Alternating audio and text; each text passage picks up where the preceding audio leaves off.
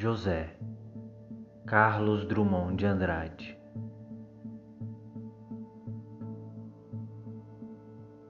E agora, José? A festa acabou, a luz apagou, o povo sumiu, a noite esfriou. E agora, José? E agora você? Você que é sem nome, que zomba dos outros, você que faz versos, que ama, protesta? E agora, José?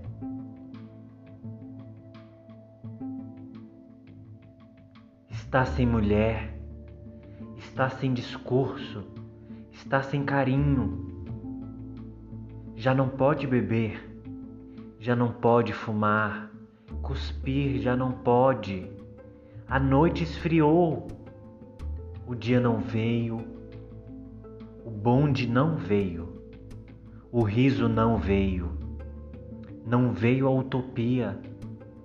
E tudo acabou, e tudo fugiu, e tudo mofou. E agora, José?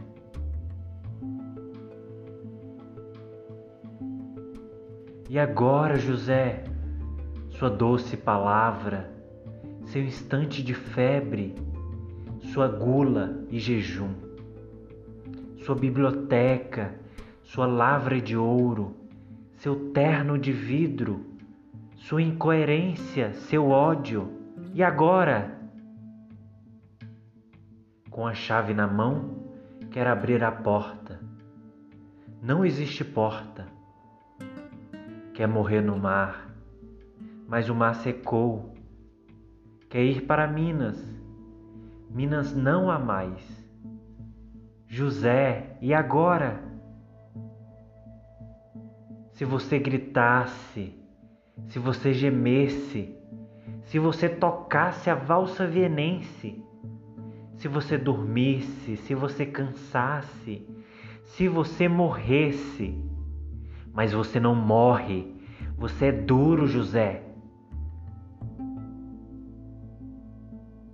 Sozinho no escuro, qual bicho do mato, sem teogonia, sem parede nua para se encostar, sem cavalo preto que fuja a galope. Você marcha, José. José, para onde?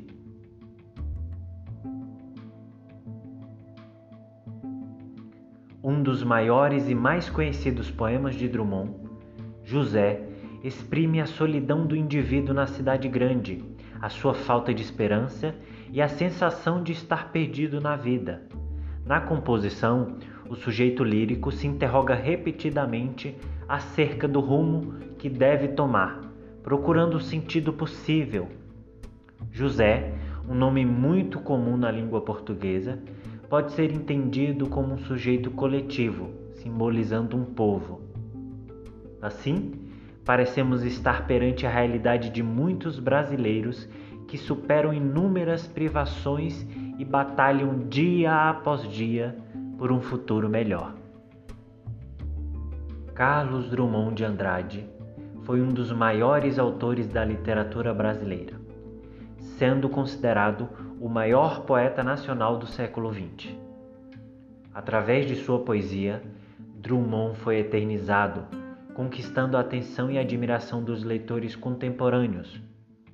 Seus poemas se centram em questões que se mantêm atuais: a rotina das grandes cidades, a solidão, a memória, a vida em sociedade, as relações humanas,